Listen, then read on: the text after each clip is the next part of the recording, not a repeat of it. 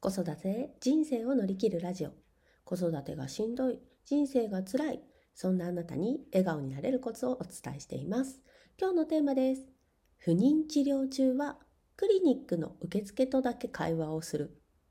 不妊治療中はクリニックの受付とだけ会話をするというテーマです。で結論ですね。なぜならばそれは治療がうまくいった話もうまくいかなかった話も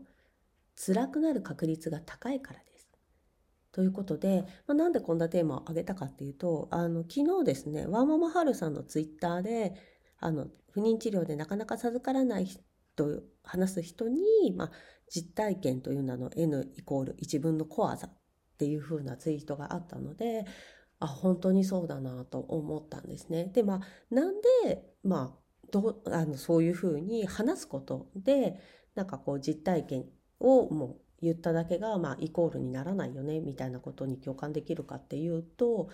あの不妊治療ってものすごくその個体差というか状況によって全然違うっていうことなんですけれどね。で病気あのがんとかねそういう病気ももちろん個体差があるんですけれどもやっぱりある程度のエビデンスもありますしあとね実数が全然違うんですよね。なのであので不妊治療って2人でまあ1つなんですよね。で、まずその2人でスタートするっていう時点でもうバラバラなんですよ。あのもう本当にいろんなパターンがあるので、で、まあでもそういう中から、まあ自分に近い人の話を聞いたりですとか、まああの、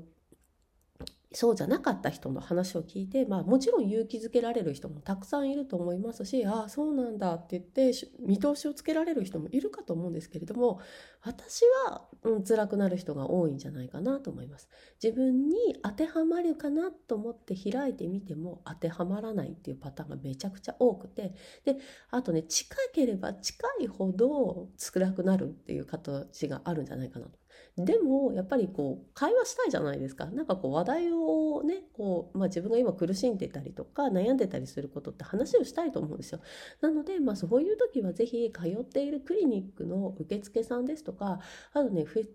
療を専門にされているクリニックって絶対にカウンセラーいるんですね。でまあそれが無料の場合と有料の場合があるので、まあ、ご確認いただけたらいいかなと思うんですけどやっぱりそういうのは専門家の力を借りた方が絶対にすっきりすると思います。ですなのであの、まあ、そういうなんか自分のことを話したい時には、まあ、クリニックの受付の人やカウンセラーの方を、まあ、使うということなんですけれどもただしね不妊治療中って結構情報戦なんですよね。まあ、なんでかっていうとやっぱ治療のそのなんかこういろいろな開発じゃないですけれども、まあ、あのこの薬が認可されましたとかこういう治療法がこういう人にはできるようになりましたっていうのは結構早い段階で出てくるので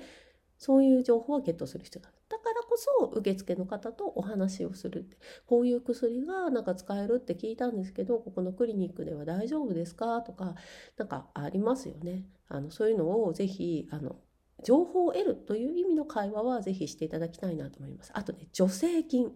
あの皆さん助成金ってちょっと関係ないわと思ってませんかね？あのね不妊治療中ってお金に対して結構大盤振る舞いというか本当に特にあの体外受精ああのをされてる方とかはあまたこのくあのまた3万ねはいはいみたいな感じで ちょっとねお金の感覚狂う時があるんですけど今ね助成金の制度がすごくよ良くなってるというかあのほんの数年前よりも全然良くなっていますのであのお住まいの自治体市区町村はもちろんなんですけど県単位でももちろん助成金してますのであのそこをぜひご確認いただきたいなと思います。特にね今年度はコロナがあったので年齢制限のところがちょっと変わってるんですよね。あの治療を始めた年齢が若干あの上乗せになっています。ただしまあそれはコロナであの治療をこう続けることがちょっと伸びてしまったよという申請がいると思うんですけどこれでも多分クリニックにお話ししたら多分通院履歴と一緒にこう換算してくれるんじゃないかなと思うのであのぜひあのご確認いただけたらいいかなと思います。あとですね退院後の話、うん、あの辞めるにしろ辞めたらその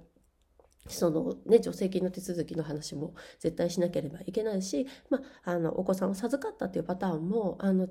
続いていくので、まあ、その後にこの不妊治療中にされたことっていうのは、まあ、証明したりとかあの取っておかなきゃいけないこととかもあるのであとねほら退院するところもあるんですよ。不妊治療専門の病院はあの転園しなきゃいけないのでで転園先を探したら意外といっぱいだったっていうすごいね残酷な現実も待ってたりするのであの本当に受付の方と仲良くなって情報を得るという会話は是非積極的にされたらいいと思いますけれどもあの体験談ですとか本ですとか SNS, SNS の発信とかは